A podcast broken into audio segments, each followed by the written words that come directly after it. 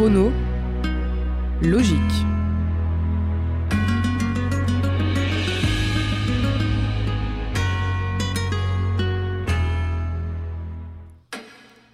Bonjour à tous, on se retrouve aujourd'hui pour parler de Gareth Jones, un journaliste qui fut le lanceur d'alerte de l'un des événements les plus tragiques du XXe siècle, l'Holodomor. Je savais que j'allais bugger sur ce mot, mais je le dis plusieurs fois, donc ça va le faire.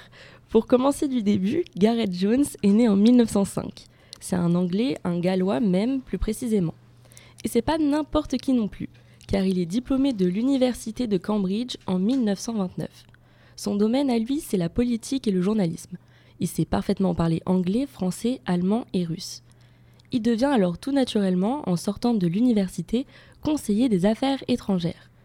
Et forcément, à ce niveau-là, le jeune Gareth, Gareth Jones côtoie du beau monde. Enfin, c'est une façon de parler. En février 1933, c'est le premier à donner une interview internationale à Adolf Hitler, alors tout juste élu chancelier allemand. Cet entretien, réalisé à bord du jet privé du Führer, va motiver Gareth Jones à se rendre en Russie pour rencontrer Staline. Alors le mois suivant, en mars 1933, il se rend à Moscou. Il ne rencontre pas le petit père des peuples, mais ne repart pas sans rien non plus. En effet, des informateurs lui apprennent la situation en Ukraine qui est dramatique et que personne n'en parle hors de Russie. Ni une ni deux, Gareth prend un train pour se rendre à Kharkiv, alors capitale ukrainienne. Là-bas, les journalistes ne disposent pas le droit de libre circulation. Ils sont accompagnés par un tuteur pour chaque déplacement. Et ces tuteurs s'assurent de tout, que, de tout ce que le journaliste va voir. Ils sont récupérés à la gare, accompagnés dans un hôtel qu'on leur a attribué au préalable. En clair, c'est un vrai contrôle de la presse. Gareth Jones n'est donc pas satisfait. Il ne voit rien d'alarmant, contrairement à ce que ses sources lui ont indiqué. Alors discrètement, il va sortir du chemin officiel.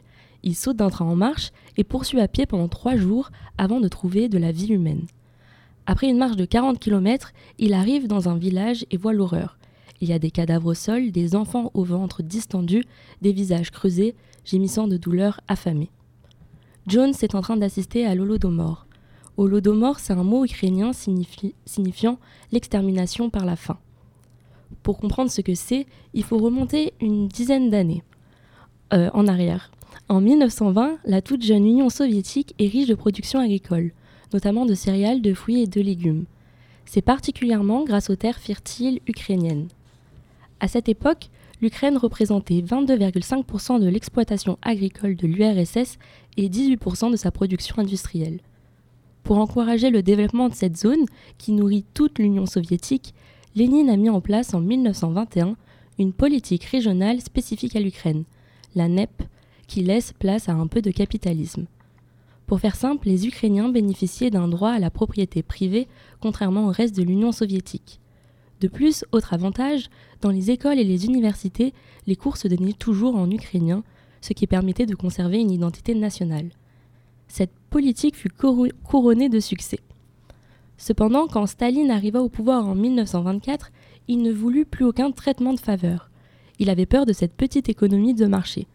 En effet, pour Staline, ces quelques libertés allaient créer des mouvements d'opposition nationalistes ukrainiens et nuire au socialisme russe.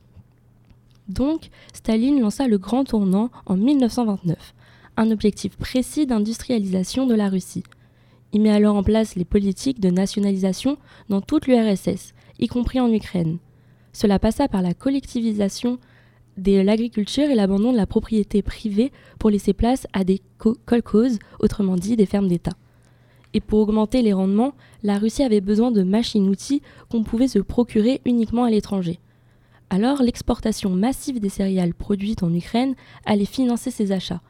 Dès 1930, le gouvernement prélèvera brutalement 30% des récoltes de blé, puis 41% l'année suivante.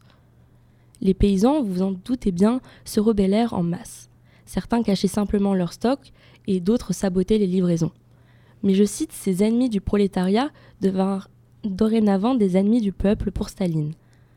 En effet, le dictateur instaura une répression impitoyable. Il envoya en Ukraine des brigades pour fouiller et dépouiller toutes les fermes.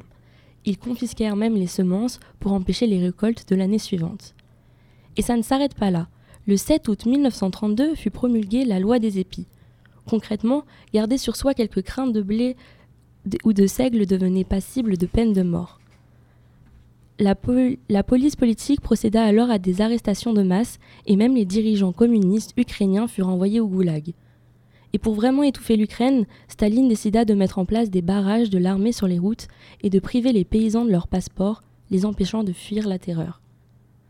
Alors que le dictateur désiré arriva, durant l'hiver glacial de 1932-1933, la famine qui menaçait depuis des mois éclata. Les paysans n'avaient plus rien pour se nourrir car les autorités leur avaient tout pris. De plus, bloqués dans leur province, les affamés se battaient pour les quelques éléments comestibles de la région. On mangeait tout, les chevaux, les chiens, les chats, les racines de plantes. Et quand plus rien ne fut disponible, le cannibalisme fut l'ultime solution pour survivre. Les plus vulnérables, c'est-à-dire les enfants et les femmes âgées, qui ne pouvaient pas survivre dans ces conditions, furent désignés comme les premières victimes du cannibalisme.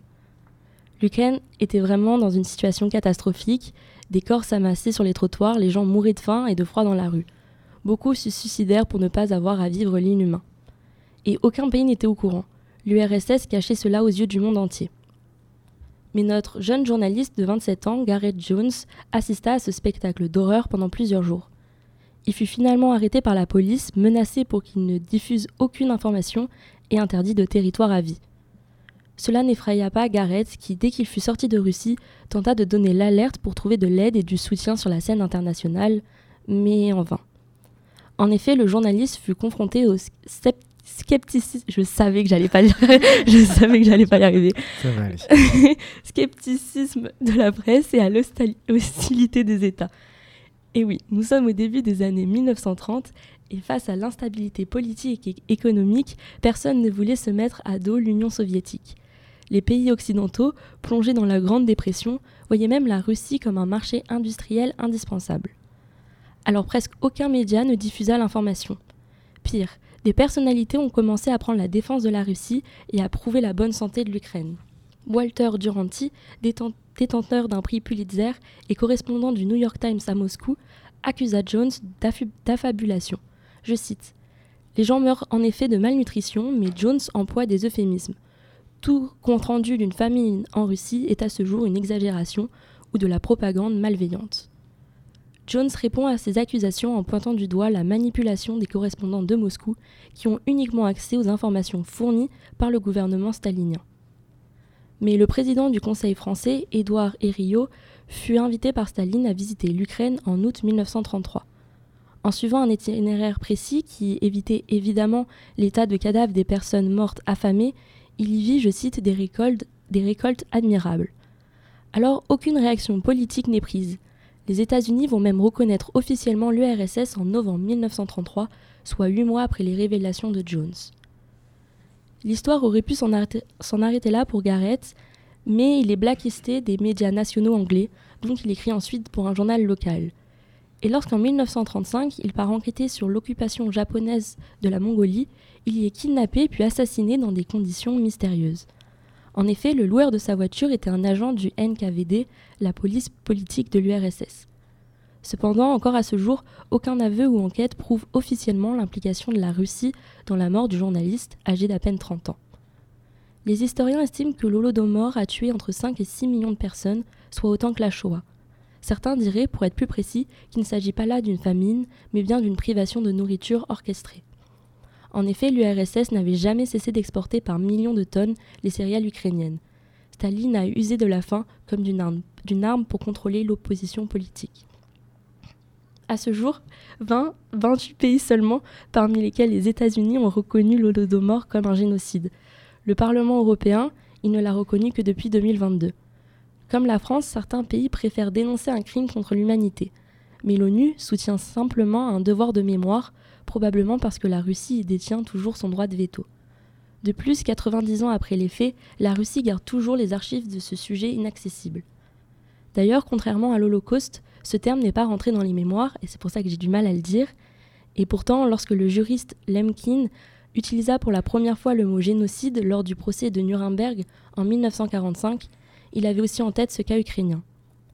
Et si vous voulez en apprendre davantage sur le rôle de Gareth Jones, il y a un film sorti en 2019, L'ombre de Staline, qui illustre le parcours du journaliste.